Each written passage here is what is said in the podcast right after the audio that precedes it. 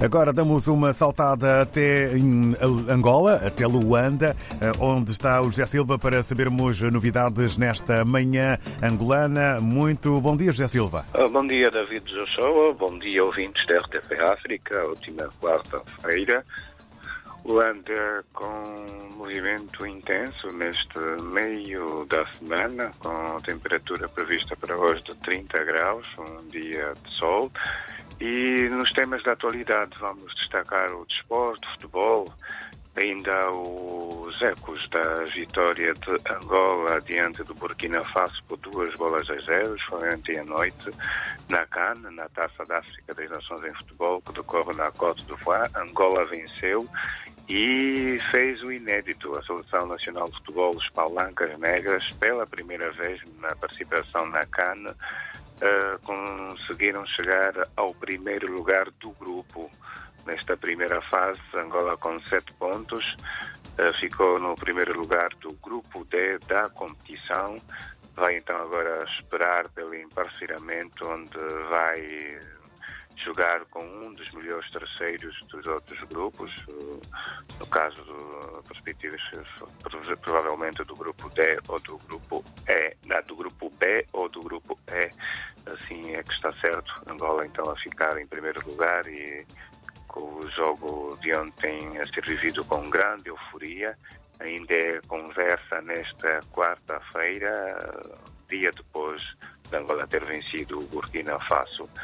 Também destaca para a saúde na província da Huila, na cidade do Lubango, mais concretamente, vai iniciar hoje as Jornadas eh, Médicas Nacionais, um evento que marca o mais um aniversário da fundação eh, da Ordem dos Médicos de Angola, que assinala 33 anos, para além também de marcar o Dia Nacional do Médico Angolano, que é eh, que é o dia 26 de janeiro, portanto, estas jornadas médicas decorrem na Lila com vários temas, vai decorrer de 23 a 26 de janeiro, onde vai falar de saúde.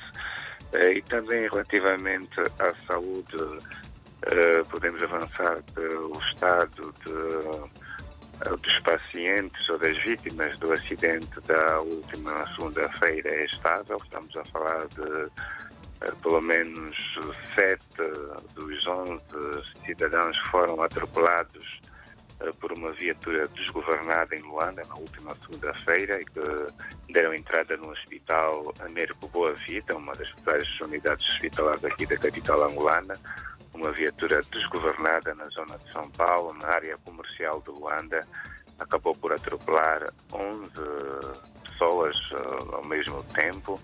Uh, dez delas foram parar ao hospital, três já receberam alta e sete ainda continuam sob cuidados, mas o estado de saúde estável, incluindo duas crianças.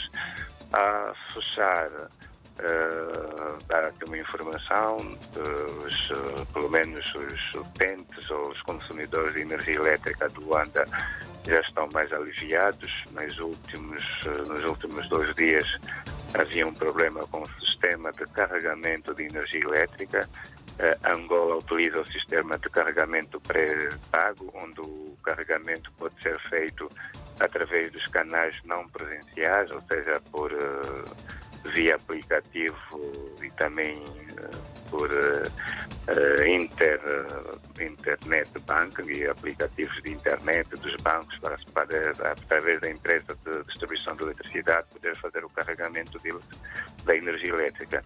A verdade é que este sistema esteve fora de serviço durante dois dias e foi um, um constrangimento imenso para os consumidores poderem fazer o carregamento de energia elétrica, porque só era possível fazer através do sistema presencial e registava-se enchentes em, nas lojas da Empresa Nacional de Distribuição de Energia Elétrica e suas agências muito abarrotadas de pessoas para fazer o carregamento do sistema uh, pré-pago de energia elétrica. São essas então algumas que marcam a atualidade nesta quarta-feira aqui em Luanda, um dia de sol na capital angolana. Muito obrigado, José Silva. Um candando daqui para aí, votos de uma boa jornada. Estamos em permanente ligação. Candando, estamos juntos, candando recebido, candando retribuído. Bom dia. Bom dia.